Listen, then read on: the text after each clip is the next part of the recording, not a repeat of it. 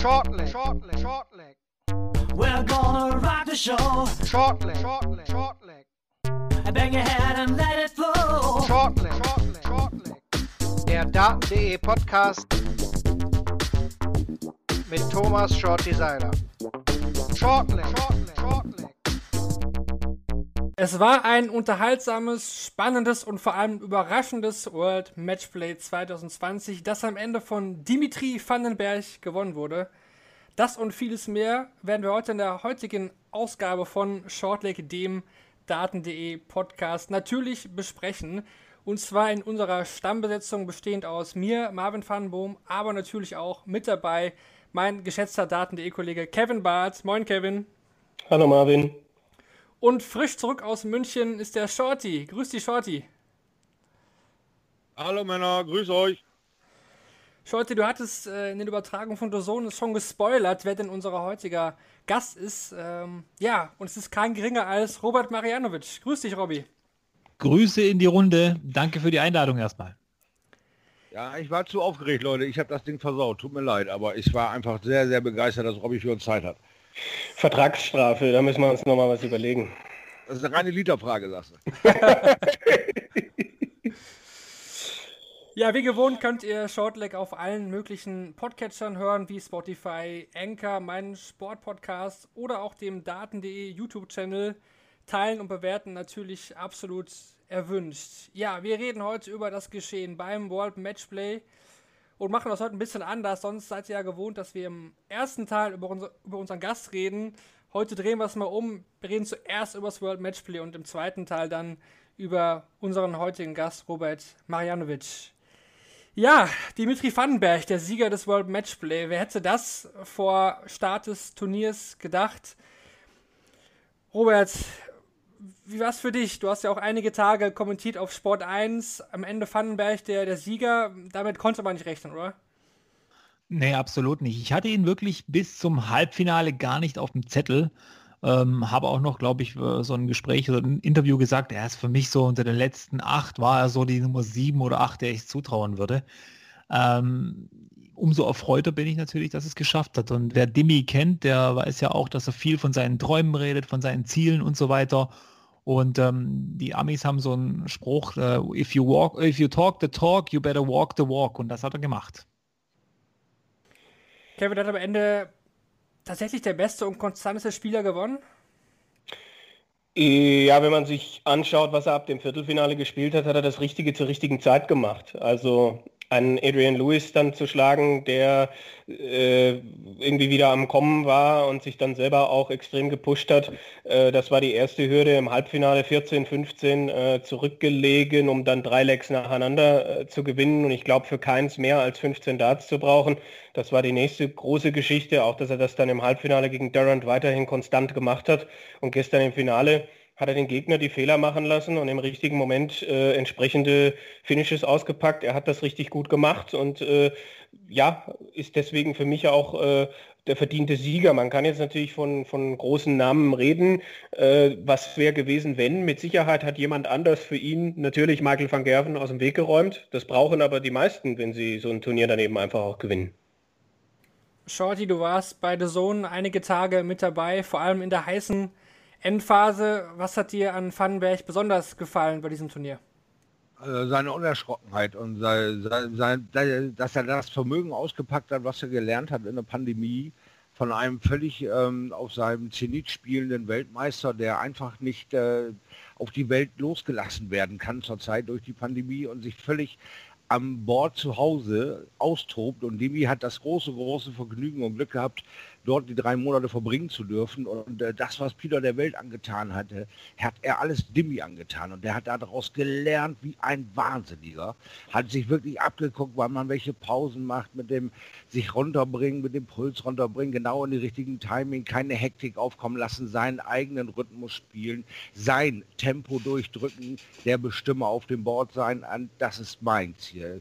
Die Highlander-Nummer, es kann nur einen geben. Hat er perfekt umgesetzt. Danach ging es dann nochmal drei, vier Wochen in Urlaub erstmal, das alles mal noch durchdenken, machen und tun. Und dann kommt er auf diese World Matchplay und dann passieren all diese Dinge um ihn herum und er begreift langsam mal an es ist doch keiner hier, der mir was antun kann, der was schlimmer war als die letzten drei Monate. Also hau ich sie jetzt hier alle an die Wand. Und dann war er unerschrocken, dann war er der Bestimmer. Und das war einfach grandios anzusehen, dass er das alles umsetzen konnte. Also ein geiles Zeittiming für Dimi. Da lief viel Gutes zusammen. Ja, Dimi jetzt die neue Nummer 12 der Welt tatsächlich. Ähm, Robby, ich würde ihn schon als Arbeiter auch bezeichnen, weil das sieht am Board vielleicht manchmal auch ein bisschen awkward aus mit den Atempausen. Wie siehst du das? Was ist seine größte Stärke? Ich glaube, diese Zeit bei Peter Wright, die hat ihn, so wie Shorty gesagt hat, wirklich weitergebracht. Und er hat ja selber gesagt, er, er, hat ja viel trainiert und er trainiert auch viel, aber Training ist nicht alles. Und er hat ja wirklich dann auch mal zum Besten gegeben, dass Peter Wright ja auch kein großes Trainingsmonster ist. Also der hat nicht so viel gespielt, wie er gedacht hat.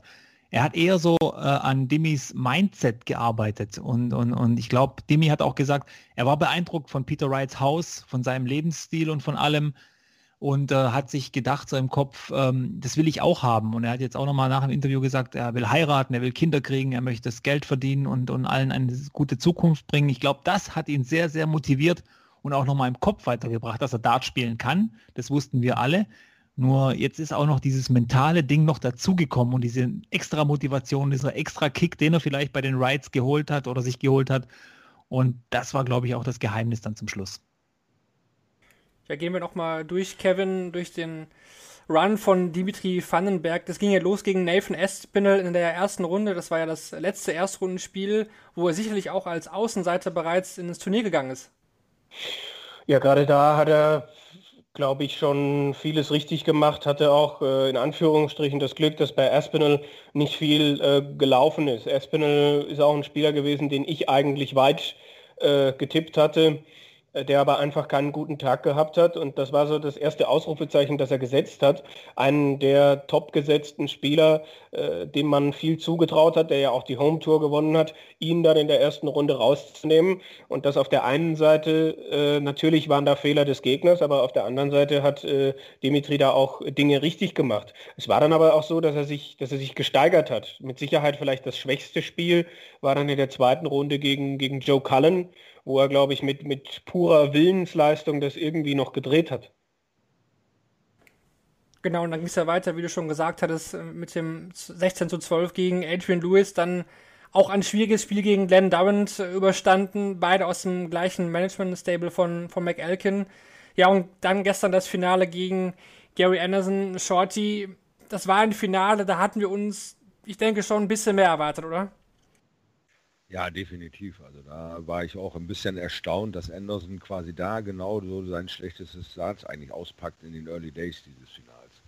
Weil irgendwie ähm, hatte ich mir so im zweiten Leck bemerkt, dass er irgendwie Probleme mit seiner Hand hat, da dieses richtige öffnende Pound of No Return nicht mehr so in dieser grazilen Form, wie er ihn jahrelang ausgeführt hat, da irgendwie hinbekommt. Und da dann irgendwo ähm, mit aller Macht versucht hat zu schieben, aber nicht, äh, Dimi einfach nicht losgeworden ist. Ne? Also ihn da äh, machen konnte, was er wollte. Und als Dimi äh, dann anfing, äh, traumhaft zu finishen und äh, eine Sicherheit auszustrahlen, äh, hat man gesehen, dass Anderson wirklich versucht und versucht und versucht, aber einfach irgendwie an diesem Tag nicht so zustande brach. Ich meine, er bringt seine erste 180 ins Ziel im 24. Leck und das passiert eigentlich nie.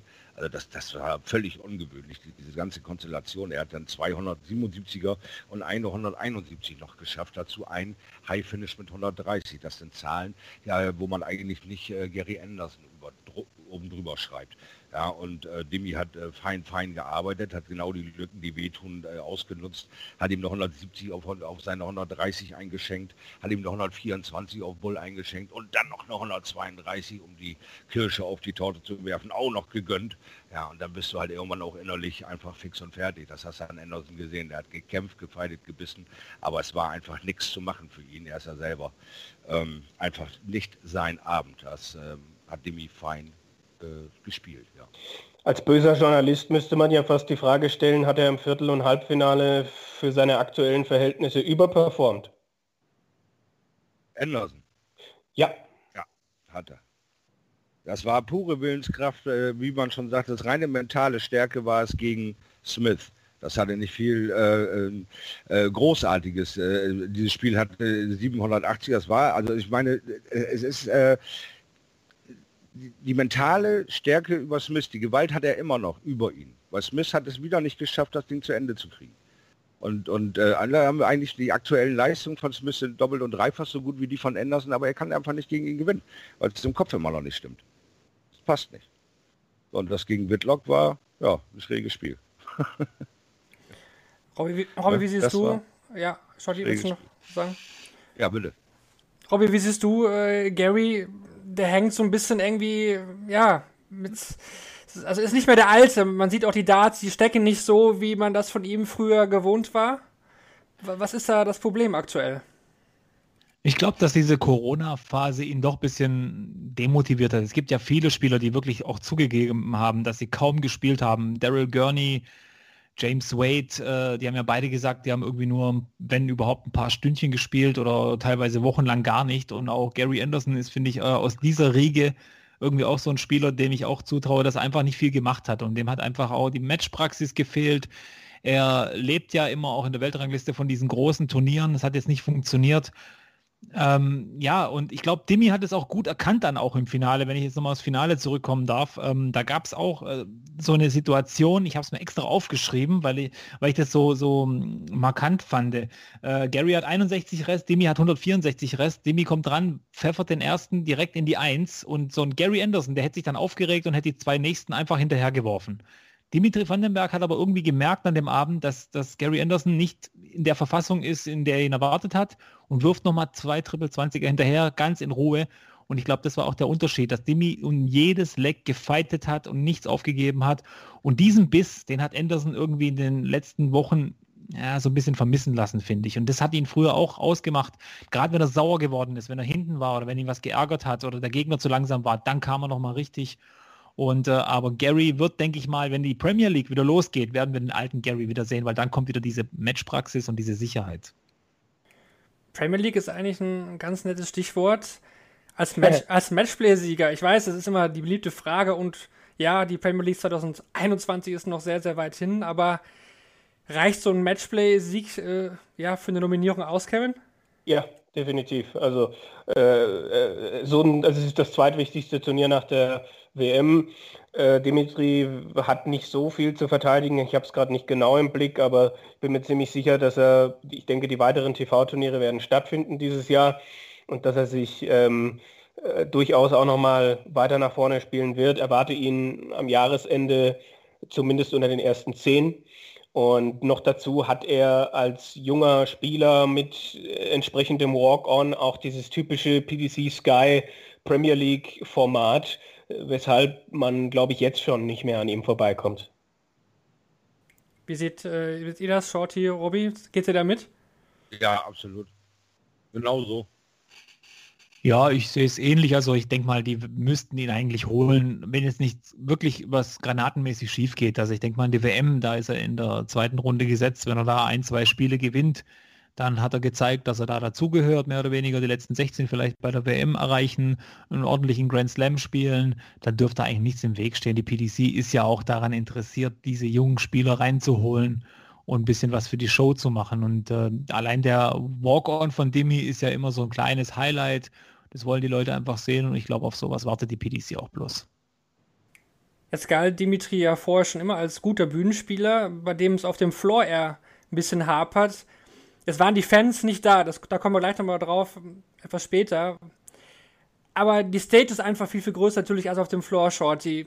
Also reicht das schon für Dimitri aus, dass er, dass er einfach diese größeren Ausmaße hat auf der Bühne als so eng auf dem Floor?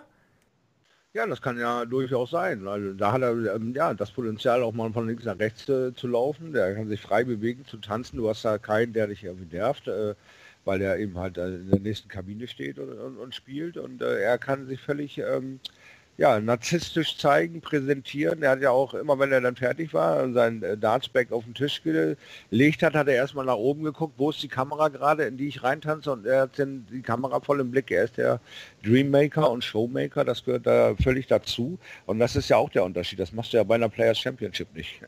ja, dass er da also auch diese, dieses Bewusstsein dafür sein, für die Masse, für das Publikum da zu sein äh, und sich das nur imaginär vorzustellen. Zumindest tanzte er als einziger immer suchend mit der Kamera kokettiert. Er hat da immer sehr darauf geachtet, dass äh, jede Bewegung sitzt. Also das ist schon alles ausgereift.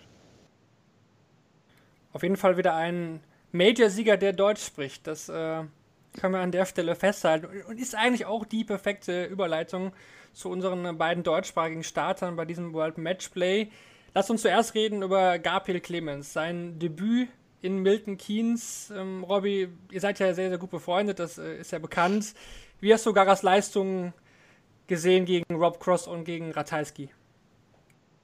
Ja, Rob Cross, das Match war schon geprägt von Nervosität und man hat es ihm schon angemerkt. Er, er tut zwar immer sehr cool und sagt, ja, alles gut und alles wie immer, aber es ist natürlich schon ein Ding, wenn du plötzlich beim Matchplay stehst. Also kann ich mir vorstellen, das ist schon, äh, ja, wie du gesagt hast, das zweitwichtigste Turnier und man ist dort und letztes Jahr so knapp die Qualifikation dafür verpasst.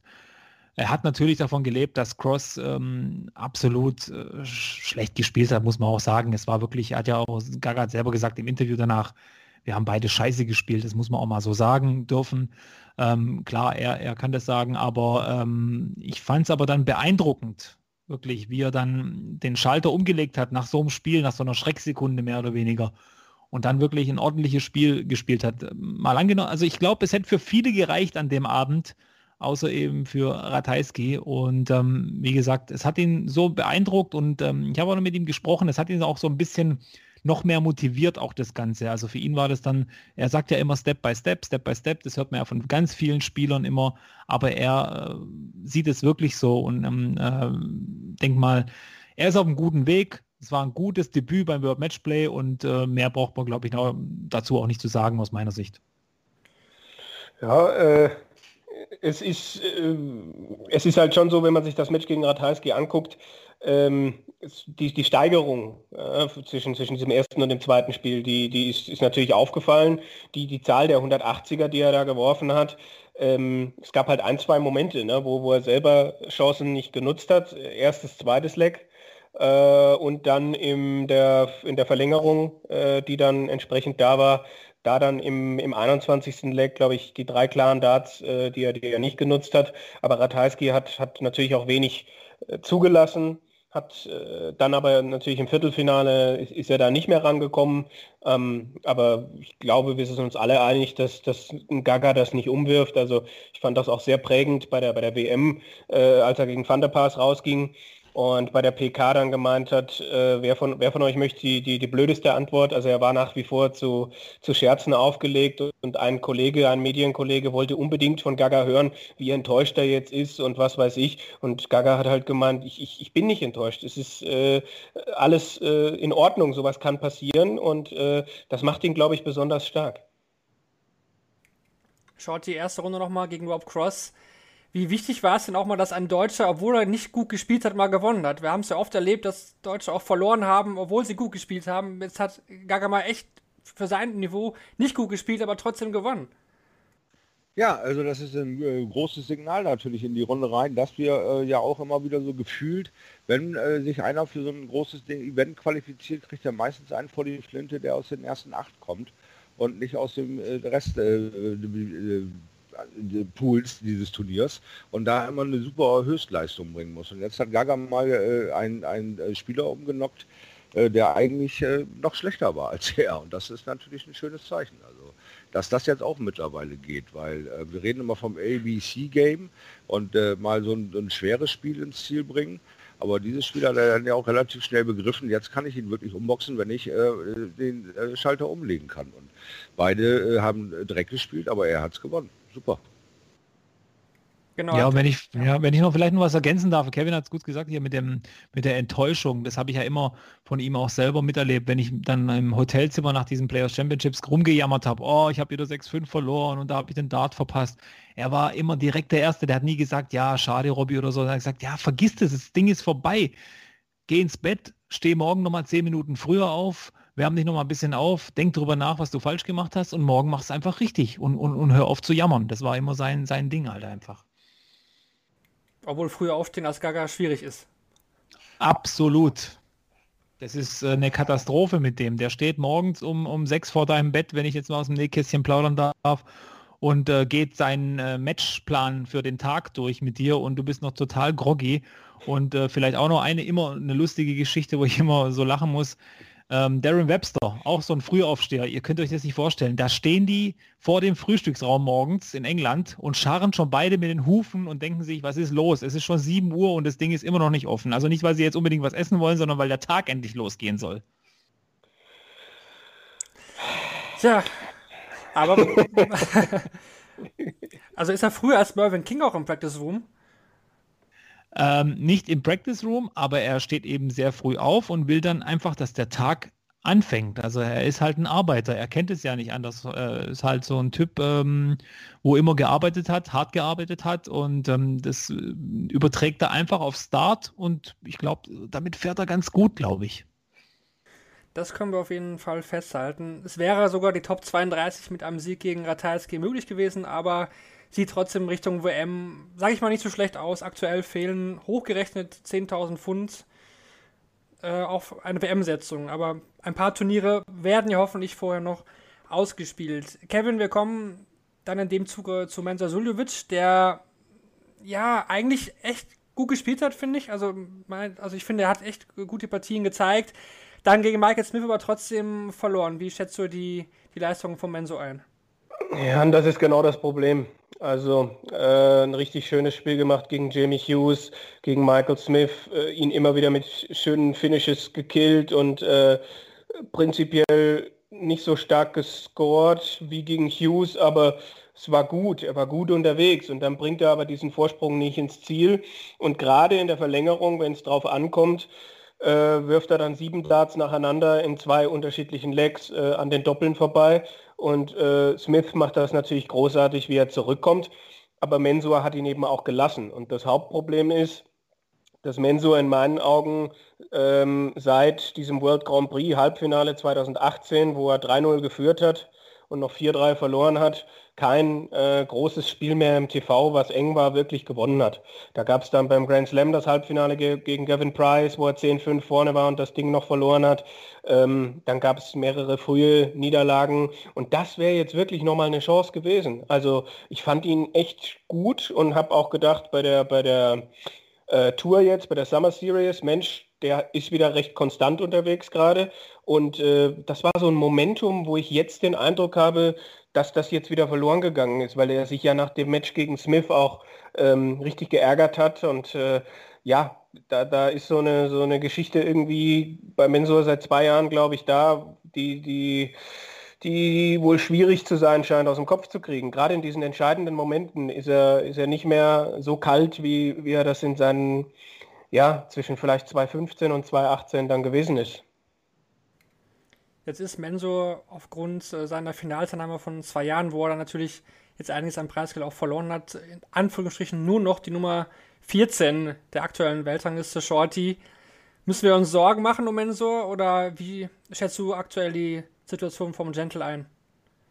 Ja, also da muss ich äh, gar nicht großartig nachdenken. Das hat Kevin ja gerade schon äh, relativ ausführlich erklärt dass es eben genau in seinem Kopf stattfindet. Ja. Er hat ja die Technik wieder, er hat auch wieder seine Ruhe, er hat wieder seine Momente am Tisch, wo er nur im Zwiegespräch mit seiner Kreide ist oder was auch immer er da hat, Heilkum oder das Handtuch oder was auch immer ihn da äh, damals zu dieser großartigen äh, Leistungsexplosion gebracht hat, versucht er gerade wieder zurückzufinden. Jetzt geht es einfach darum, geduldig zu bleiben, was natürlich eine Katastrophe ist, wenn wir von einem Zwei-Jahres-Zeitraum reden. Und jetzt gibt es da natürlich dann diese, diese Rückklatsche, da ist das Finale erreicht, jetzt früh raus, nun geht die Ranglistenposition flöten. Das sind jetzt alles die Momente, in denen er stark sein muss. Jetzt äh, trennt sich die Spreu vom Weizen. Jetzt muss den Profi zeigen und sagen, da muss ich halt andere Momente kreieren. Dann muss ich gut sein in anderen Turnieren, die, die, wo ich vor zwei Jahren oder letztes Jahr eben nicht gut war. Äh, und äh, jetzt ist ja auch sowieso, fühlt sich alles anders an. Der Kalender Kalender fängt äh, völlig an, äh, durcheinander zu fliegen. Du spielst an anderen Daten, in anderen Turnieren. Du musst völlig andere Wege gehen. Du spielst in einer Bubble äh, sechs Turniere in fünf Tagen oder fünf Turniere in fünf Tagen und, und, und. Du musst dich auf neue Gegebenheiten einstellen. Jetzt äh, muss, äh, kommt das Profitum raus. Jetzt muss der Mensur ja, für sich selbst kämpfen. Und äh, Kevin hat es gesagt, es ist irgendwas in ihm passiert vor zwei Jahren bei diesem Spiel, was er immer noch nicht ganz verarbeitet hat. Und da kann man vielleicht mal sagen, ja, vielleicht noch mal irgendwie mit dem äh, Mentalcoach, der ihn damals schon auf Schiene gebracht hat, nochmal ran an das Problem und das offen und ehrlich be bearbeiten, weil äh, nur durch gute Momente, nur durchs Erleben kriegst du es vielleicht irgendwie schneller hin, aber ansonsten hilft da glaube ich nur Geduld, sonst überpacest du wieder und dann geht es ganz nach unten los, wenn du erstmal in diesem Abwärtsstrudel bist. Jetzt hatten wir bei diesem World Matchplay die Top 4 komplett nicht im Viertelfinale. Ein frühes MEG aus, was natürlich so ein Turnier immer öffnet. Gavin Price war schon wieder sieglos beim World Matchplay, das können wir auch festhalten, Robby. Es ist eigentlich aktuell keine Momentaufnahme mehr, oder? Also es ist wirklich mittlerweile so ausgeglichen, dass das immer öfter, vor allen Dingen auch auf der Proto vorkommt. Ja, es ist ein bisschen eine ungewöhnliche Situation. Das heißt, ähm, wir hatten ja eine Phase, wo wirklich Gary Anderson die, diese Abstinenz von Michael van Gerven dann ausnutzen konnte. Dann jetzt auch Peter Wright natürlich äh, so mit Favorit. Äh, ich glaube einfach, dass diese ganze Corona-Sache das alles ein bisschen durcheinandergewirbelt hat. Und ähm, auch, ähm, auch so ein Menzo Suljovic, über den wir gerade geredet haben, auch so ein Typ, wo, wenn solche freien Zeiten kommen, lieber mal mit seiner Familie was macht oder zu Hause, wie wirklich jetzt wieder konsequent ans Board zu stehen, sagt er immer wieder, er ist ein Familienmensch und so weiter.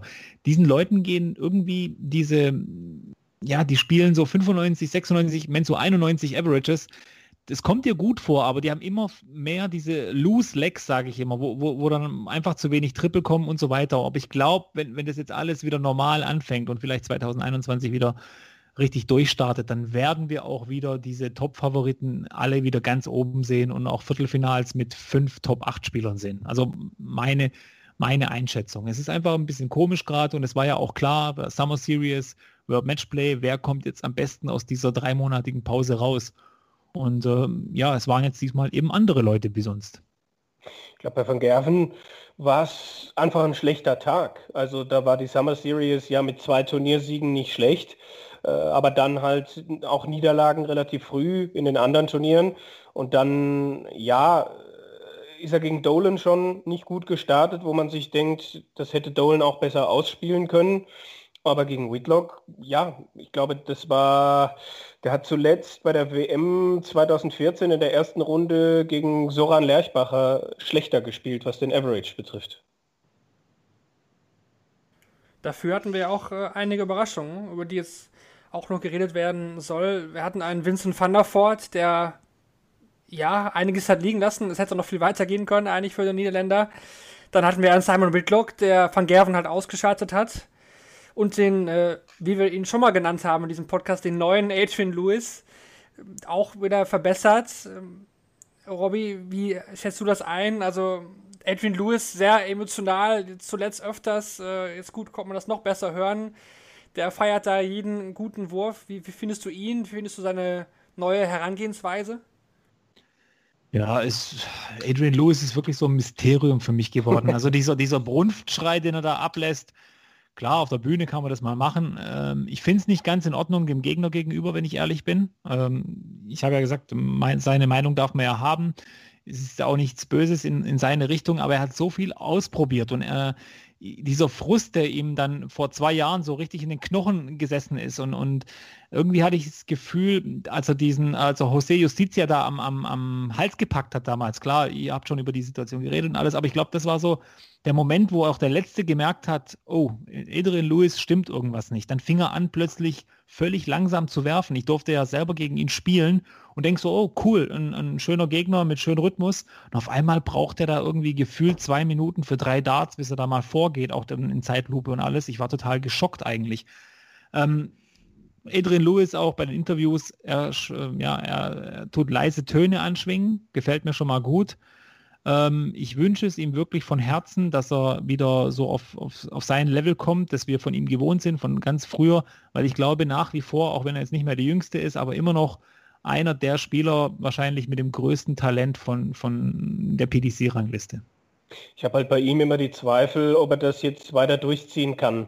Ja, soweit ich weiß, gab es da jetzt auch mal wieder irgendwie ein bisschen Gewichtsverlust und so weiter. Aber äh, ja, er ist jetzt für mich auch nicht derjenige, der äh, der fleißigste ist, der disziplinierteste ist und ähm, ich, boah, ich fand es auch extrem nervig, äh, ihm, ihm zuzuhören. Also mit diesem, mit diesem Geschreie, was jetzt, äh, ich habe hab mir hab das, das, was war das, das Zweitrundenspiel gegen Danny Noppert gesehen.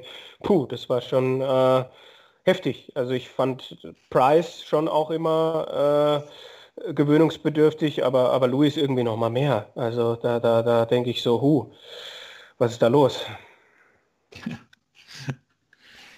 Dann gab es auch noch zwei, in Anführungsstriche, Vorfälle, die auf Social Media auch heiß diskutiert äh, worden sind. Ähm, einerseits natürlich der Underarm-Throw von Vincent van der Voort, der nicht gezählt hat, korrekterweise hat das Kirk Bevins angemerkt. Äh, Shorty, kannst du diese Regel? War, war das bekannt, äh, dass das nicht erlaubt ist, also als Spieler? Wusstest du das? Äh, hat mich ein bisschen überrascht, dass es dafür einen Namen gibt, Underarm Throw. Äh, ja, dieses ist ja, ist ja nun mal gefährlich, wenn du da aus Frust das Ding einfach nach vorne ballerst.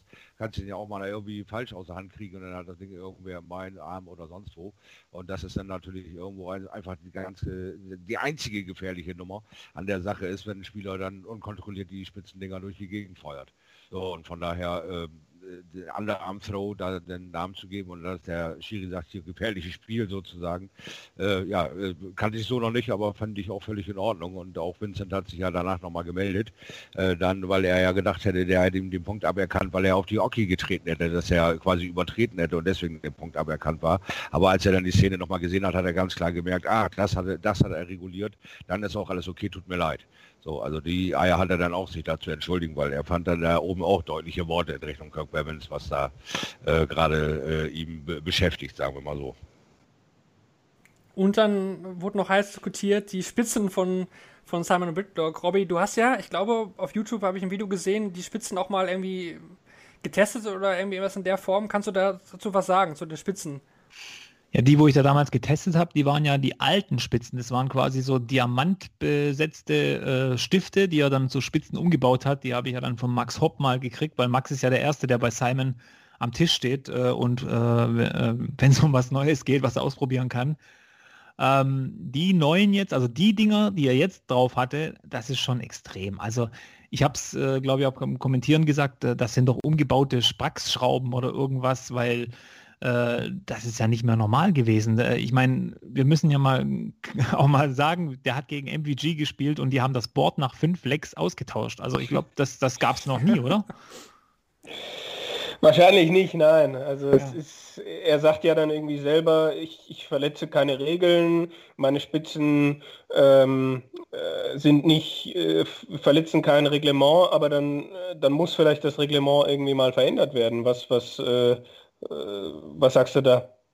Also, also ich würde da sagen, dass das alles äh, aufgeburschter Bullshit ist, weil ganz ehrlich, also dieser ganze Kleinkram daher mit irgendeinem, also der hat drei Tage Bad um eine Triple 20 rum, die kannst du so mit dem Finger abzupfen, wenn sie dich stören als Gegner. Du hast auch eine ganz andere Sicht als Gegner, als wenn ich da eine Super 8 HD, HD-Kamera draufknalle und die, die Borste zwei Meter groß und drei Meter dick erscheint. Also das ist alles Bullshit. Der Junge, wenn dir ein Dart rausfällt und dir deswegen 40, 50, 70.000 Pfund durch die Lappen gehen, dann nagelst du dir Spackschrauben hoch 10 an deine Darts ran, dass dir das nie wieder passiert. Und das ist die einzige Antwort, die Simon Whitlock gibt. Dann macht das Board anders, dass ich auch mit normalen, ich, ich Spieler Simon Whitlock mit meinem normalen Wurfstil da stecken bleiben kann. Dann benutze ich auch andere Spitzen. Macht ihr das nicht, mache ich meine Spacksnummer. er hat ja auch auf ähm, Twitter ein Bild gezeigt, äh, Whitlock, äh, von seinem Trainingsboard und das sah ja ganz gut aus. Also ist jetzt die Frage, wie viel er darauf gespielt hat natürlich und mit welchen Spitzen, aber ja. Aber das war von Winmau, oder?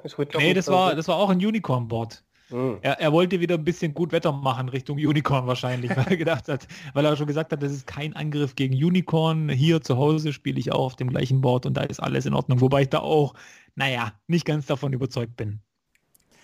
Lassen wir das mal so stehen. Das zum Sportlichen erstmal, zum World Matchplay. Ich würde jetzt aber gerne noch reden über den Aufbau der Bühne, beziehungsweise ja, dem generellen Konzept, äh, was die PDC jetzt beim World Matchplay an den Tag gelegt hat. Es wurde ja verlegt von Blackpool, wo das jedes Jahr in den Winter Gardens in dieser Kultstätte ausgetragen wird, in die Marshall Arena von Milton Keynes, wo auch die Summer Series stattgefunden hat und auch die Premier League jetzt weitergeführt wird. Es war eine Geisterkulisse, keine Zuschauer waren mit dabei Walk-ons gab es und es wurden ja Fangeräusche und ähm, Jubelgeräusche eingespielt. Ähm, Robby, wie fandest, wie fandest du das? Also es gab auch Unterschiede zwischen PDC-Stream, der Zone und Sport 1. Ich habe überall mal reingehört. Das wurde ein bisschen unterschiedlich auch geregelt. Ähm, wie fandest du diese, dieses Konzept bzw. die Idee von der PDC? Ja, ich muss sagen, Hut ab vor der PDC. Ich, mir hat es richtig gut gefallen. Ich fand auch so nach ein paar Tagen hat man sich extrem dran gewöhnt. Und ich habe auch direkt, glaube ich, gesagt, also ich hätte jetzt auch kein Problem, mir vorzustellen, dass auch eine WM dort und unter diesen Bedingungen äh, ja, äh, stattfinden könnte. Ich fand es super gelöst. Ähm, dieser Typ, also Hut ab, also bei, bei der Super League habe ich ja gesagt, dieser Lollipop Man, Hut ab, geiler Job. Und jetzt bei dem World Matchplay, Hut ab vor diesem Typen, der an diesen Knöpfen saß und die äh, Atmo da, die Atmo äh, eingespielt hat. Wobei, da gab es ja auch ein oder anderen Aufreger, aber ich glaube, Kevin weiß da auch mehr.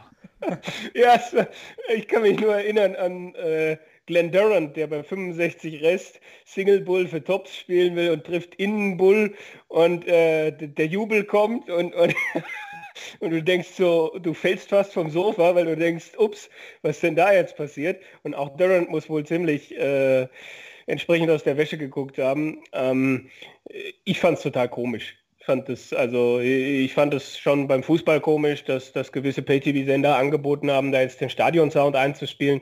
Und ich hänge mich halt auch an ein paar Gesängen auf, die da mit drin waren, wo ich so denke, kann da nicht die PDC Europe vorher mal drüber hören, wenn es da dann jedes Mal um den BVB und die äh, Söhne der Dame geht, die da entsprechend im Rotlichtmilieu Geld verdient. Es war fast schon witzig, als Gaga 170 zugemacht hat und du hörst in dem Moment diesen deutschen Fangesang. Ähm, dann wird es schon wieder ironisch, wie auch immer. Äh, äh, grundsätzlich hätte ich auch kein Problem, wenn wir keine Geräusche hätten, aber irgendwie scheint es genug Leute zu geben, die, die, die äh, sich zumindest vorstellen möchten, dass wir da jetzt irgendwie Stimmung äh, beim Dart haben. Natürlich ist es auch was komplett anderes, wenn es komplett ruhig ist und irgendwie du kannst die Stecknadel fallen hören. Ich glaube, bei Sport 1 gab es auch eine Situation äh, bei der Super League, äh, wo äh, irgendwelche Leute dann in die Halle gekommen sind, die da eigentlich nicht hingehört hätten und dann irgendwie kurz Aufruhr war, gerade als ein Spieler, glaube ich, aufs Doppel geworfen hat oder was das war. Also gerade okay, wenn du keine Hintergrundgeräusche hast, dann hörst du die Stecknadel fallen, dann ist das nochmal eine ganz andere Geschichte. Bei den Spielern gab es ja auch Riesenunterschiede gab welche, die gesagt haben, sie fanden es gut. Es gab welche, die fanden es überhaupt nicht gut. Ich, ja, ich konnte mich nicht so richtig mit dieser, mit dieser Künstlichkeit äh, anfreunden. Aber das Drumherum, wie die PDC das gemacht hat, mit den entsprechenden äh, Tests, Corona-Tests und äh, so weiter, ich glaube, es war, war eine gute Entscheidung, dieses Turnier dann auch zu spielen. Das, das finde ich schon, äh, einfach um, um den Spielern wieder eine gewisse eine gewisse Praxis zu geben und auch zu schauen, dass du nicht einfach nur äh, Ergebnisse in der Rangliste so langsam einfach streichst und keiner mehr die Möglichkeit hat, irgendwie was einzuspielen. Ja, Hören ist ja immer noch der Meinung, dass die WM vor Zuschauern auch möglich ist. Das hat, hat er wohl jetzt auch nochmal betont. Wahrscheinlich nicht komplett den Laden voll wie in den letzten Jahren, aber da scheint man trotzdem noch gute Dinge zu sein. Die Premier League hatte es gerade schon kurz gesagt, die wird jetzt ja auch ähm, erstmal noch ohne Zuschauer weitergeführt in Milton Keynes. Dann plant man aber die letzten Spieltage auch wieder vor Zuschauern auszutragen. Müssen wir mal schauen, wie es da weitergeht. Der Grand Prix ist ja auch ja, noch ein Stückchen hin. Mal sehen, ob es da wieder was ähnliches gibt wie die Summer Series. Was natürlich auch sehr kostenspielig war. Die ganzen Corona-Tests, etc. Wir werden das verfolgen zum Abschluss würde ich gerne noch über die, die Situation von den deutschsprachigen Spielern äh, sprechen, bevor wir jetzt zum zweiten Teil kommen. Hm, Robby, wie siehst du aktuell die Situation in Deutschland? Wir haben Max Hopp immer noch die Nummer 1 in der Rangliste, der gerade, wie er selber auch sagt, ein paar Schwierigkeiten hat. Das läuft aktuell nicht so rund. Ich denke, das äh, haben wir oft genug betont. Dahinter dann Gaga, der aktuell sicherlich der, der spielstärkste Spieler ist und ja, dahinter fällt so, so ein bisschen ab. Martin Schindler natürlich mit der Tourkarte, Christian Bunsen auch Steffen Siebmann. Du hast aktuell keine Tourkarte leider, genau wie Nico Kurz. Wie ist deine Einschätzung zur aktuellen Situation in Dart Deutschland? Ja, ich glaube, wir haben wirklich äh, gerade ein gutes Line-up mal wieder. Nach vielen Jahren äh, viele Spieler, die mithalten können. Sehr viel Talent steckt da auf jeden Fall dahinter. Ich glaube, so Christian Bunse ist einer, wenn man ihn auch schon spielen hat, gesehen, auch vom Wurfstil und von allem, da ist noch ganz viel Luft nach oben. und hat schon gute Leute geschlagen, unter anderem ja auch Van Gerven bei einem Players Championship Turnier. Martin ist schon so ein Dauerbrenner. Ich finde, äh, trotz seinen jungen Jahren so ein Veteran schon und äh, ich finde auch so einer hat sich mal ja so eine kleine Zeit verdient, wo es mal nicht so laufen darf, finde ich. Und äh, er wird wieder kommen, wie er schon mal gekommen ist. Und da bin ich mir ziemlich sicher. Sieht man überrascht mich so ein bisschen, äh, spielt gut mit. Äh, ich hätte ihm das nicht zugetraut, wenn ich ehrlich bin. Über Gaga braucht man nicht reden. Max hat es ja selber gesagt, das ist eine schwierige Situation. Äh, da kommt jetzt noch die Birne mit dazu, wenn es dann anfängt äh, mit dem Nachdenken, wie geht es weiter, komme ich wieder. Aber auch er hat jetzt, glaube ich, schon zwei, dreimal bewiesen, äh, wie Phönix aus der Asche stand er plötzlich wieder da. Aber ich bin sehr gespannt und ich habe so ein bisschen, ja, wir hatten ja schon mal so eine Generation, sage ich mal, von so ein paar Spielern, die wirklich für alle anderen auch gefährlich waren. Also ich würde sagen, so, so Shorty, André Welge, äh, Gian Artut damals, das war auch so eine Truppe, wo ich immer gesagt habe, Mensch, die sind alle, die hatten alle ihre, ihre riesen Matches und so. Die wissen doch, wie es geht. Warum nicht öfters einfach? Äh, und ähm, im Moment bin ich zumindest so als Fan, ich darf ja auch mal als Fan reden, sehr zufrieden, weil sich die Jungs immer die Klinke in die Hand geben. Und ähm, man muss schon sagen, Nico Kurz, der läuft immer unterm Radar. Aber da ist auch so viel Talent da und so viel Bock aufs Spiel und der macht auch Spaß. Und ich finde vor allem dem seine Einstellung irgendwie geil, dass er das alles gar nicht so, so extrem betreibt, dass du ihn echt überreden musst, da auf Social Media aktiv zu werden und so weiter. Er will echt einfach nur Dart spielen und das war es eigentlich. Also wie gesagt, alles in allem, ich als Darts-Fan, deutscher Darts-Fan, bin gerade sehr, sehr glücklich. Aber Kevin, muss man nicht trotzdem auch warnen? Es könnte ja sein, dass wir wenn man es hochspinnt, nächstes Jahr nur noch Hopp und ähm, ja, Clemens und sieht man im zweiten Jahr in der, mit der Tourkarte hat? Ja, die Gefahr ist da. Äh, die Gefahr ist auch da, dass äh, wir nur zwei Deu ja, wir nur zwei Deutsche bei der WM haben, äh, weil Max aus den Top 32 rausfallen könnte.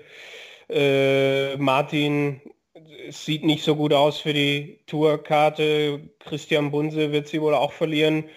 Ähm, es ist, ja, also wenn ich das jetzt so sehe, was, klar, die Summer Series waren nur eine Momentaufnahme, aber da war es bei, bei allen deutschen Spielern so, dass ich, dass ich so die, die, bis auf Gaga, die Konstanz mir, mir irgendwie gefehlt hat und ich bei einigen dann schon denke, äh, gerade gerade Max Martin, äh, Mensch, ihr, ihr, ihr wart doch an einem gewissen Punkt schon, Max noch mal mehr als Martin, aber beide, wo, wann kommt, kommt die, der nächste Schritt, wann kommt der nächste Entwicklungsschritt? Das ist so das, was ich mich frage, gerade bei so Jungs, die länger dabei sind, ähm, gerade wenn man auch sieht, dass ein Dimitri mal eine ähnliche Ausgangsposition gehabt hat, auch vom, vom Talent und vom Spielerischen etc. Und, und dass er es jetzt halt geschafft hat, da habe ich mich gestern Abend schon ertappt, sozusagen, hm, da könnte jetzt auch vielleicht Max stehen. Es, geht nicht darum, sie zu bashen oder irgendwas. Es geht einfach nur, ich, ich mache mir einfach nur äh, Gedanken, ja, weil es nicht das erste Mal ist, dass, dass die Ergebnisse halt nicht so, nicht so passen und äh, das geht jedem Spieler mal so. Jeder Spieler hat mal so Phasen, absolut. Aber so das, das Gesamte bis auf Gaga, macht mir das eher Sorgen, als dass, es, dass ich gerade irgendwie als Fan ähm, zufrieden wäre. Dann lassen wir das doch äh, so stehen und ähm, schließen damit unseren ersten Teil ab zum World Matchplay und kommen dann direkt zum zweiten Teil, in dem es dann dieses Mal um unseren Gast geht, um, um dich, Robby. Wir haben in den letzten Folgen, wenn du es gehört hast, immer so eine, eine klassische Einstiegsfrage auch wenn du das schon oft genug erzählt hast und noch oft genug gefragt worden bist, ähm, ja, wie bist du denn eigentlich zum Dartsport überhaupt gekommen? Unsere klassische Einstiegsfrage. Ja, eigentlich äh, durch meine Eltern einfach eine Kneipe gehabt. Da stand dann irgendwann ein E-Dart-Automat. Habe dann mal ein paar Darts geworfen und ähm, habe gemerkt, dass es mir Spaß macht erstens und ähm, dass ich ein bisschen Talent habe. Äh, meine Mutter hat immer sich hat wirklich sehr mit mir geschimpft, weil ich ihre Kleingeldkasse immer diese 5 Markstücke geplündert habe und teilweise da Nachmittage diesen Dartautomaten gefüttert habe, der nicht uns gehört hat, sondern irgendein Automatenaufsteller, der hat sich natürlich gefreut. Und ja, das war so der Einstieg und dann ja lange, lange Jahre nur E-Dart gespielt, wirklich, also nur E-Dart, bis diese Geschichte mit äh, Meet the Power kam. Da habe ich mich versucht, zu ähm, bewerben. Man musste sich ja da bewerben, um mitzumachen. Shorty wird es noch wissen. und äh, habe da sogar Sachen, glaube ich, erfunden, weil ich da unbedingt dabei sein wollte, weil ich habe alle gesehen, die haben alle irgendwelche Titel und ich habe dann einfach behauptet, ich wäre Bundesligaspieler, obwohl ich zwar auf dem Plan war, aber noch nie einen aktiven Einsatz hatte bei, bei irgendeiner äh, Mannschaft und ähm, und so weiter. Und ähm, das, das erste Ding, wo, mich so, wo ich dann wirklich so komplett infiziert war mit Dart, war in Bad Soden, dieses Event. Ähm, das wird Short ja auch noch wissen. Das war in so einem Hotel, wo dann plötzlich wirklich diese ganzen Cracks, die du sonst nur von den Dartpackungen kanntest, von diesen Bildern, leibhaftig vor dir standen. Und das war schon, das war einer der geilsten Momente in meinem Leben, das muss ich schon zugeben, äh, wo ich diese ganzen Typen gesehen habe. Was ein Turnier. Äh, ich habe es vorhin nachgelesen, interessanterweise. Kannst du dich noch an dein erstes Spiel erinnern in äh, Bad Soden? Ja, sogar ziemlich gut, ähm, weil ich hatte, ich habe gegen Mervyn King gespielt, glaube ich. Genau, genau. Und es müsste, wenn ich mich nicht täusche, auch für Mervyn King so eines der allerersten PDC-Spiele überhaupt gewesen sein. Der war da gerade frisch gewechselt, da war ja auch noch die Diskussion, weil er sich immer über die PDC ausgekotzt hat und so weiter. Stand ja sehr unter Beobachtung quasi. Und es war gegen Mervyn King, das war noch Set-Modus, das heißt Best of Three Sets, Best of Three Legs, glaube ich, oder Best ja. of Five Sets, Best of Three Set, äh, Legs. Und ähm, ich weiß noch, dass ich dann ab stiften gegangen bin, äh, weil ich schreiben musste. Und dann ist mir plötzlich eingefallen, oh shit, das war dein erstes Steeler-Turnier in deinem ganzen Leben so richtig. Äh, du hast noch nie geschrieben, du kannst es gar nicht. Und ich bin dann einfach abgehauen, weil ich gedacht habe, ja, merken die ja gar nicht und, und, und war dann weg und ich kann mich noch gut daran erinnern, äh, dass Radi von, von dem Dartshop McDart, falls ihr euch, was sagt, ist ja auch mhm. äh, beim Datenforum aktiv, der hat dann für mich geschrieben und äh, hat mich so ein bisschen runterlaufen lassen, warum ich da einfach abgehauen bin. Aber naja, das sind eben Sachen. Heute kann ich darüber lachen. Ja, Shorty, erzähl mal, erinner, haben wir es öfter auch gefragt, erinnerst du dich äh, an die erste Begegnung mit unserem heutigen Gast? Ist da noch irgendwas hängen geblieben? Ähm, ich ähm, musste da lange graben, müsste ich. Also ich, ich wüsste, äh, Robby aus der EDA-Szene kannte ich ihn halt über Mike. Äh, äh, Im entferntesten Sinne wusste ich zumindest, wer er ist. Und ich meine, Bad Soden hätte ich ihn auch äh, mal kurz gesehen mit dem André dann da waren. Da nee, nee, nee, nee, nee, ich kann dir sagen, wo unsere erste so richtige Begegnung war. Ja, pass auf, Shorty. Ja, ich, ich, erzähl, ich erzähle es ja ganz kurz, weil da war ich auch so, ich spiele das erste Mal gegen Shorty 2009 in Ach, Salzburg, PDC, das weißt du noch, Shorty, oder? Ja, wahrscheinlich, ja. Ja, da gab es so ein Quali-Turnier, da konntest du dann irgendwo hinfliegen, keine Ahnung. Hm. Und ich hatte wirklich geführt gegen dich und jeden Check da hat 100% auf Doppel getroffen.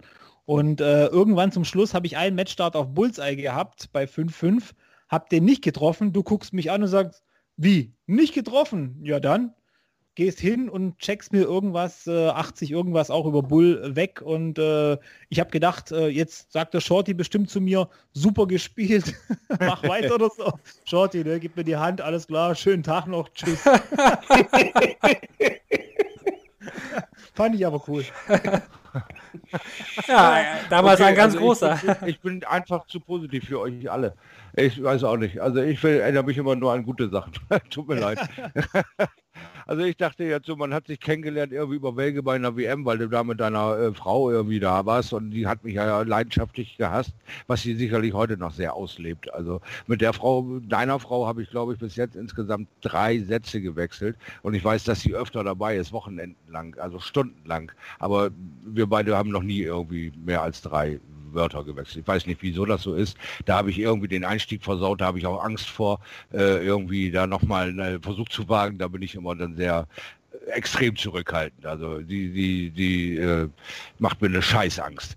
Und äh, du, äh, äh bist mir dann eben bei der WM aufgefallen, weil irgendwie, weiß ich auch nicht, warst du äh, ein dunkelhaariger, bebrillter Spargel, der dann da auf einmal auftauchte und Belge hat dich behandelt, als würde er dich schon immer kennen.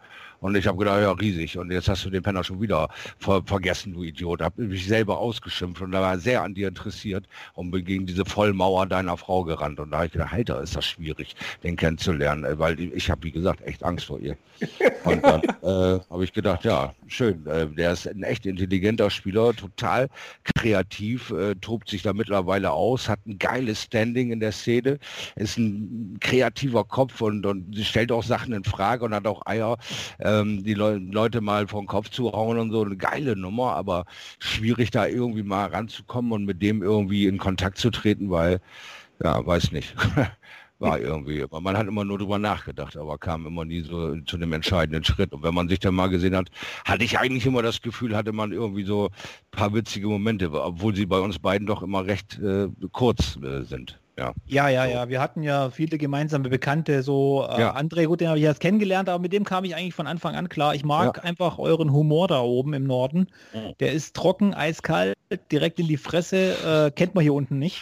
Und ähm, äh, wir hatten auch mal eine witzige Situation mit José Luis Rodriguez. Das ist ja, ja. auch so ein Ego-Man, äh, lauter Psychos irgendwie um dich rum, keine ja. Ahnung. Also Psychos jetzt im, äh, ja, im positiven, im, Sinne, im positiven Sinn. Wenn halt so ein Rodriguez auf einen Gian Arthur trifft, dann ja. kannst, du, kannst du immer darauf wetten, dass es lustig wird. Auf jeden Fall. Ja. Das stimmt. Muss nur die Namen hören. ja. nee, aber es hat mich, so, jetzt habe ich mal auch mal die Gelegenheit. Es ist ja schon, du hattest ja wirklich, oder du, du hast ja wirklich so einen Legendenstatus damals schon gehabt und, und es ist schon geil irgendwie auch, auch diese ganzen deutschen Spieler dann mal kennengelernt. Du, du lächst ja als junger Spieler immer nach Anerkennung. Du willst ja, dass dich jemand bemerkt, du willst auch, dass diese deutschen Cracks dich bemerken und die mhm. bemerken dich einfach nicht, äh, weil du einfach, weil die alle so eingestellt sind, ich bemerke dich, aber knall was ans Board, dann kannst du mit mir auf einem Level reden. Und äh, das war, das hat mich auch immer motiviert, dass ich irgendwann mal so auf Augenhöhe reden kann mit einem André Welge, mit einem Gian Artut, mit dem Thomas Seiler, wie sie auch alle heißen. Und das hat mich auch im Kopf immer motiviert, weil äh, das Geld hat mich jetzt großartig ja, nicht interessiert. Wenn ich ehrlich. nur semi angegeilt haben. Das war ja noch nie gut, äh, das Geld in unserer Szene da. Aber ich verstehe genau, was du meinst. Bei mir ist es nicht anders gegangen.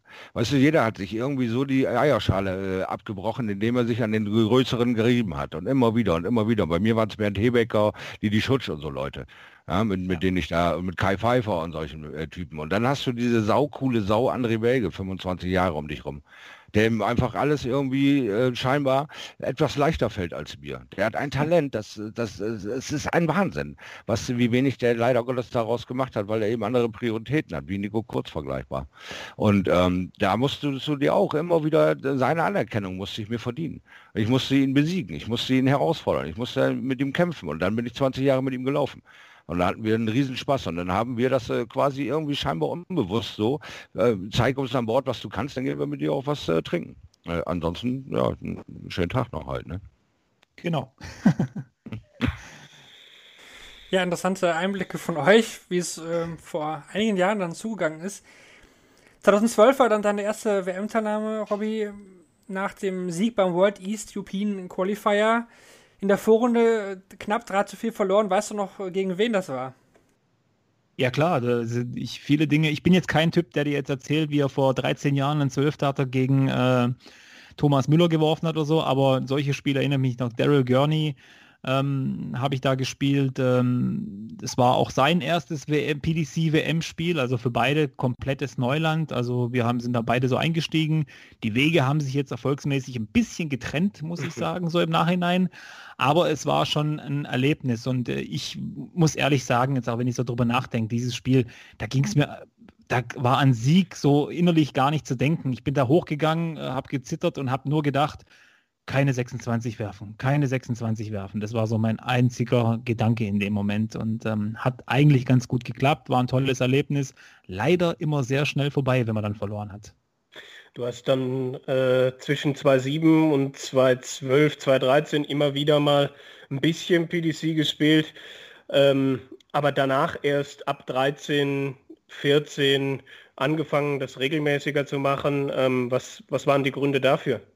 Ja, du bist halt einfach angefixt. Also diese WM-Quali 2012, die war ja mehr oder weniger so aus heiterem Himmel.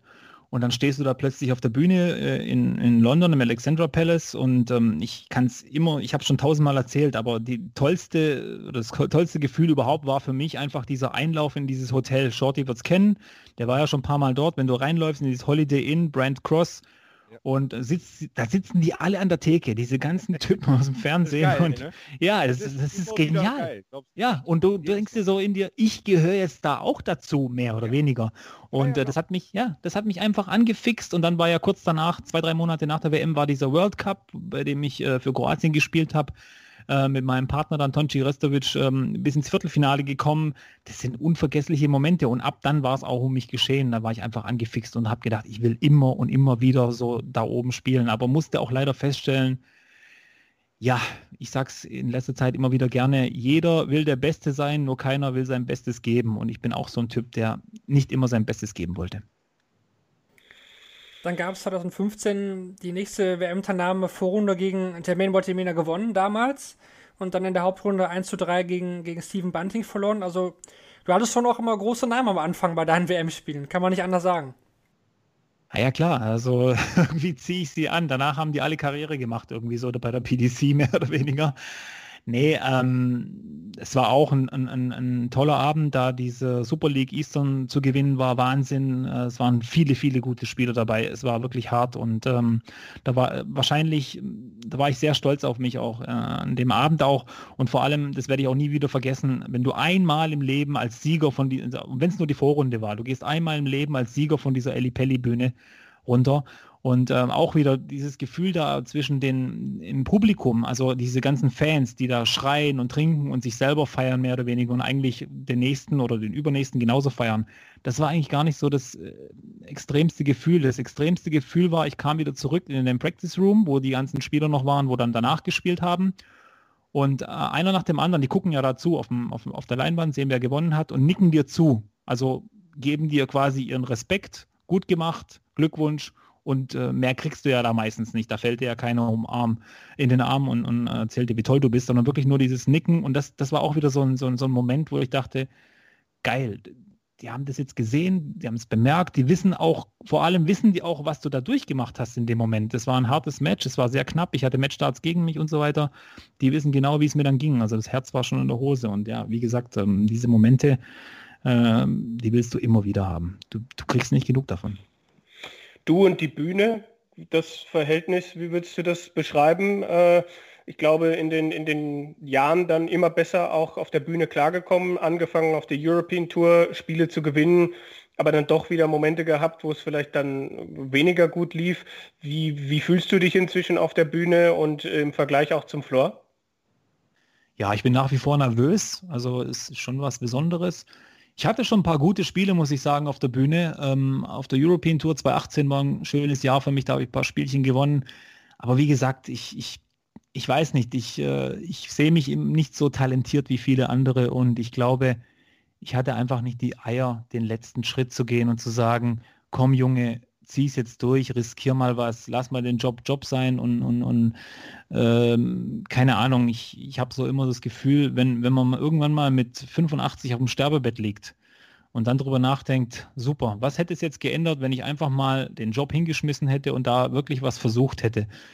Im Prinzip nichts. Und manchmal ärgere ich mich über mich selber, dass ich das Risiko nicht eingegangen bin Andererseits bin ich trotz allem glücklich und wenn mir einer zwei, was weiß ich, 2012 gesagt hätte vor der WM-Quali, du wirst noch, du wirst noch dreimal bei der WM spielen, du wirst gegen Peter Wright mal gewinnen, du wirst gegen Michael van Gerven mal gewinnen, du wirst äh, auf der Tour spielen, dann hätte ich den für, für verrückt erklärt. Äh, so, es ist immer der Blickwinkel. Ich hätte mehr daraus machen können, aber das, was ich daraus gemacht habe, ist, glaube ich, so auch schon relativ viel für mein bescheidenes Können, muss ich auch ehrlich zugeben. Du sprichst an 2018 dann die Tourkarte nach einer sehr, sehr konstanten Q-School. Muss man äh, definitiv festhalten. Ich glaube, es, dreimal war es Viertelfinale. Also es war äh, wirklich sehr, sehr konstant.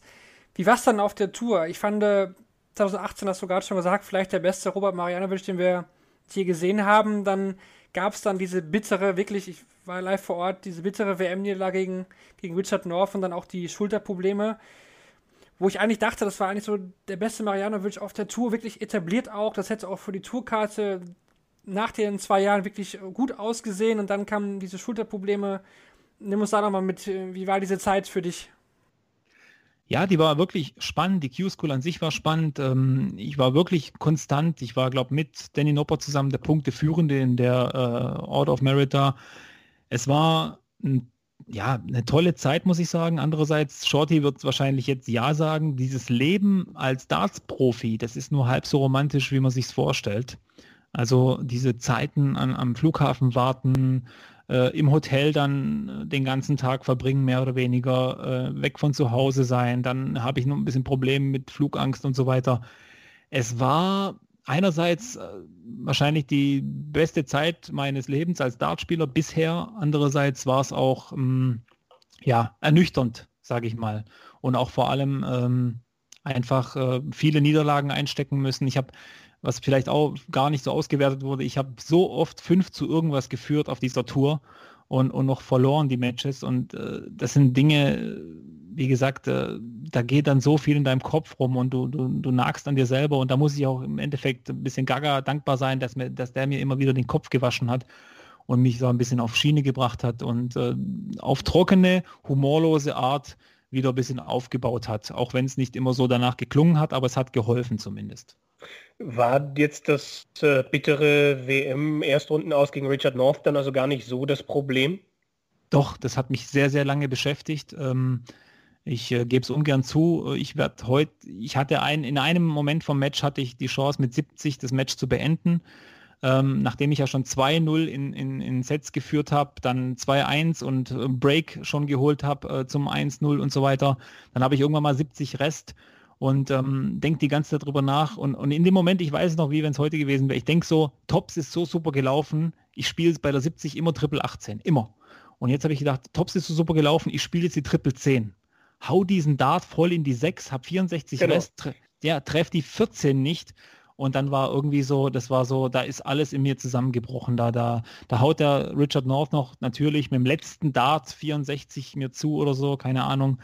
Und ähm, ja, das sind Momente, ähm, das, ich weiß, man soll es abhaken, aber es hat mich lange Zeit beschäftigt und es hat mich schon ein bisschen gebrochen äh, muss ich ehrlich sagen, weil ähm, ich wusste im Nachhinein auch, woran es gelegen hat, äh, dass ich dieses Match noch verloren habe. Es lag einfach daran, ich war, bin nach dem 1-0 in die Pause gegangen, war voll konzentriert, habe mit niemandem geredet, äh, habe damals noch geraucht, habe äh, einen Einzug an der Zigarette genommen, habe wieder starr auf eine Wand geblickt, nach dem 2-0 in Sets genau das gleiche und nach diesem, äh, nach, nee, nach dem 2-0, Entschuldigung, da bin ich dann rausgekommen und habe so angefangen mit diesen Securities, die da hinten stehen, so ein bisschen Scherzchen zu machen und zu reden und, und habe mich schon gefühlt wie der King, wie wenn ich jetzt da bloß noch rausgehen muss und ein paar Pfeilchen werfen und dann bin ich weiter.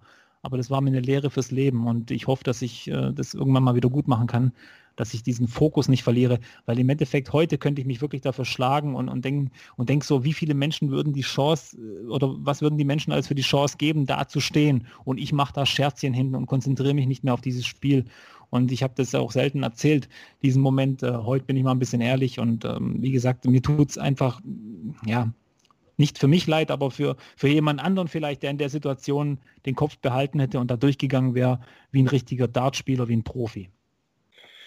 Puh, ich habe ich hab den Bericht geschrieben damals, glaube ich. Ich kann mich, kann mich mhm, noch daran erinnern, ja. was die 70 zumindest betrifft. Und äh, wir wollten danach, glaube ich, mit äh, Gaga ein Interview machen vor seinem ersten Spiel, der dann aber danach äh, zumindest eine Weile gebraucht hat, äh, bis er dann zur Verfügung stand, auch weil er erstmal hinter der Bühne bei dir war, äh, äh weil du natürlich dann nach dem Spiel entsprechend äh, enttäuscht warst. Das, das haben wir, glaube ich, schon mitbekommen.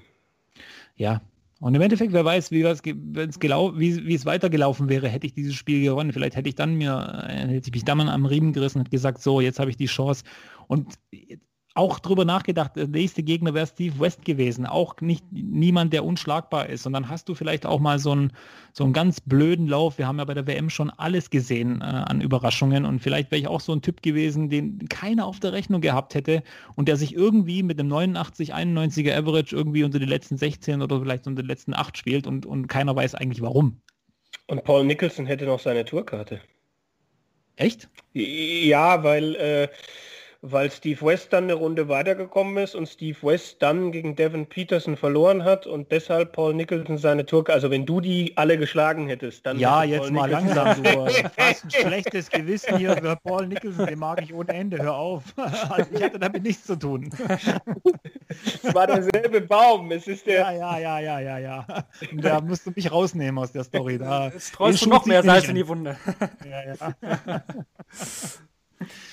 Äh. Trotzdem müsste ja auch nicht sowas müsste auch mal besprochen werden. Super, vielen Dank, dass du da so ehrlich bist und diese Insights, Insights gibst. Aber es gab ja auch wirklich äh, sehr tolle Momente in deiner bisherigen Karriere, die ist ja noch lange nicht vorbei, hoffentlich. Super League-Sieg. Super League äh, bist du ja ein, ein riesen Fan von und hast ja auch äh, bekannt gegeben, dass es mit schweren Herzens dieses Jahr war, dass du da nicht ähm, weiter mitspielen konntest der Super League-Sieg, war das auch so ein kleiner Türöffner nochmal? Also das war ja auch ein super, super Ding damals, ne? Auf Sport 1 auch. Ja, ich hatte da eigentlich nur einen Angstgegner, wenn ich ehrlich bin. Bei allen anderen war ich mir sicher, dass ich sie schlagen kann, wenn äh, es normal läuft. Das war Mike Langendorf. Das ist so ein rotes Tuch für mich einfach beim, beim, beim Darts. Äh, sehr schwer zu spielen. Für mich zumindest. Ich war, ist einfach ein mentales Ding. Und ähm, dann war die Situation, dass Mike in der ersten Runde gleich damals verloren hat. Und ich ähm, habe dann einfach so Sicherheit auch im Gefühl gehabt und, und war hochkonzentriert. Und ähm, ich war einfach keine Ahnung, so im Nachhinein weiß ich gar nicht, wie das alles gelaufen ist, aber ich, es hat mir sehr viel bedeutet. Auch damals, Gaga ist äh, hochgekommen, nicht nur wegen mir, auch wegen anderen, was weiß ich, aber es hat mir auch so, so, so ein bisschen Unterstützung gegeben. Man darf ja auch nicht vergessen, ich habe, glaube ich, in diesem Jahr, lass mich jetzt nicht lügen, 750 oder 1000 Pfund haben mir gefehlt äh, zur Quali über die Pro Tour. Also es war schon äh, bitter, dass ich jetzt da auch noch das Finale spielen musste, mehr oder weniger, weil dann fallen dir diese ganzen Spiele ein, die du 6-5 verloren hast auf der Tour. Und ähm, umso glücklicher war ich dann, dass ich es nochmal geschafft habe. Und wie gesagt, äh, der, es ist einfach, da, da geht einfach ein Gefühlschaos in dir äh, durch. Und es war ein sehr, sehr wichtiger Sieg und ähm, für mich auch wieder äh, so, ein, so ein Moment. Vielleicht war ich zu der Zeit, habe ich wahrscheinlich zu den besten Spielern in Deutschland gehört. Also so aus eigener bin ich so von, muss ich schon sagen, ich darf ja, darf mir auch mal auf die Schulter klopfen und sagen, ich glaube, zu der Zeit war ich mit, mit bei den Besten dabei, in Deutschland zumindest. Die Was Schulter, die hoffentlich wieder gut ist. hoffentlich wieder alles gut bei der Schulter. Ja, das ist super. Also ich, äh, ich muss echt sagen, ich habe äh, wirklich so, so ein bisschen schon Tränen in den Augen gehabt, teilweise beim Spielen, dass ähm, da, ich konnte mir meinen Pullover nicht richtig anziehen. Das kann man sich gar nicht vorstellen. Äh, es ist ein ganz, ganz bitteres Gefühl und es hat auch lang gedauert, Monate, ein Jahr jetzt fast, ähm, dass das wieder weg ist. Und jetzt äh, muss ich halt dranbleiben. Und wie gesagt, ich bin 40 Jahre alt geworden dieses Jahr und muss leider feststellen, dass dir dein Körper nicht mehr alles so verzeiht wie vor 10 Jahren oder vor 15 Jahren. Und äh, war mir auch eine Lehre und ähm, ich möchte Daten nicht aus meinem Leben haben, niemals. Äh, sei es jetzt, ich möchte immer spielen irgendwie, sei es jetzt ein Kneipenturnier oder sonst irgendwas. Und ich habe das schon vor meinen Augen schwinden sehen, weil ich gedacht habe, ich kriege den Arm nicht mehr durchgezogen. Es tut einfach jedes Mal weh, wenn ich den Arm bewege. Und umso glücklicher bin ich, dass ich heute wieder zumindest äh, super schmerzfrei spielen kann. Es ist alles perfekt geworden. Äh, ich hab, war sehr rigoros und, und, und eifrig an meinen Übungen machen und es kann wieder losgehen. Was sind die Ziele dann, wenn es wieder losgeht? Wahrscheinlich ist dann der Blick eher auf 2021, weil man nicht davon ausgehen kann, dass in diesem Jahr noch irgendwas in Richtung European Tour wirklich stattfindet. Ja, 2021 bin ich einfach mal gespannt, wie es aussieht mit der Q-School, ob die wieder stattfindet. Äh, ist halt auch bitter, wenn man die Q-School dieses Jahr mitgespielt hat. Man hat einen Haufen Geld bezahlt, hat eigentlich nichts davon gehabt. Bin jetzt mal gespannt, wie das die PDC regelt. Ähm, ansonsten, ja, wie gesagt, äh, die meisten werden es wissen oder viele, äh, ich bin Vater geworden. Das heißt, die Prioritäten haben sich hier auch noch mal ein bisschen verschoben äh, in Richtung Familie. Ich werde äh, so viel Danke. und äh, ich werde so viel äh, wie möglich versuchen zu spielen. Ich möchte es einfach auch nicht missen, aber ich werde mir jetzt auch keine Ziele oder, äh, oder sonst irgendwas lesen. Doch ein, äh, ein Ziel habe ich, ich möchte wieder die Nummer 1 beim BWDV werden. Das ist so ein Ding, wo ich sage, da muss ich wieder ähm, Fuß fassen und diese Dominanz, von die ich bis vor anderthalb, zwei Jahren hatte, die möchte ich wieder haben. Super League, wirst du wieder mit dabei sein? Ist da schon irgendwas äh, bekannt? Falls die Super League dann nächstes Jahr wieder dann auch geben wird? Ja, Stand jetzt ist die Super League äh, findet statt und äh, mehr oder weniger für alle, die jetzt mitgespielt haben, auch ohne Startgeld. Das heißt, es wird gut geschrieben. Ähm, die Spieler bleiben alle drin. Also es wird kein, so, so wie es aussieht, wenn jetzt alle Ja sagen, wird es wohl die gleiche Super League 2021 wiedergeben. Klar, bitter für die, wo sich qualifizieren wollten. Andererseits, es ist Corona, es ist eine Pandemie, eine weltweite. Wir müssen jetzt auch die Arschbacken zusammenkneifen und äh, jeder hat da sein Päckchen zu tragen. Ich bin vielleicht in der glücklichen Lage, dass ich wieder Super League spielen darf, wobei ich jetzt nicht mein Haus und Hof verwetten würde, dass die Super League tatsächlich wieder stattfindet. Andere Turnierformen denkbar? Von mir aus gerne, solange die Gegner qualitativ hochwertig bleiben, so wie sie es äh, eigentlich immer in der Super League waren, ähm, man viel spielen kann, man viel Erfahrungen mit, äh, mitnehmen kann, diesen Modusspiel, diese also diese Best of 11 Matches, die sind sehr, sehr wichtig für alle deutschen Spieler. Man sieht ja auch, ähm, Gaga und Martin spielen da nach wie vor mit. Äh, die, für die ist es natürlich ein perfektes, eine perfekte Vorbereitung. Ähm, solange das alles so bleibt, gut. Ähm, aber äh, was vielleicht noch für mich interessant wäre, wenn man so ein bisschen auf die GDC-Schiene mhm. schickt mit mehr Startgeld, mit Preisgeld jedes Wochenende und ähm, mehr Turnierfeeling. Das würde ich mir wünschen. So wie, das, so wie das bei Nordic und Baltic zum Beispiel passiert. Äh, Q-School, äh, ganz kurz noch, ähm, weil du gerade das Niveau angesprochen hast, äh, ist das auch ein Problem, dass da äh, Spieler rumlaufen, die äh, zwischen 85 und 100 spielen und dass dann auf der anderen Seite aber auch Spieler da sind, die, die dann halt mal eine 44 spielen? Tja, ich weiß gar nicht, was ich dazu sagen soll. Ich bin auch einer von der Fraktion, wo sich ein, einfach so einen machbaren Gegner in der ersten Runde wünscht, einfach um reinzukommen, um ein bisschen äh, Turnierluft zu schnuppern und sich dann so langsam aber sicher hochsteigert. Ähm, ja, ich sag mal so, die Regel ist einfach so, wer das Geld hat, wer das Geld investieren möchte und da mitmachen äh, will, der kann das machen. Die PDC hat es auch gut geregelt, finde ich. Nur sollte sich jeder im Klaren drüber sein, ähm, wo er da hingeht, dass da nicht nur, dass es keine Spaßveranstaltung ist, sondern dass da viele Menschen äh, viel rein investieren und ihre Zukunft vielleicht auch ein bisschen davon abhängt, ihre Träume äh, zerplatzen können.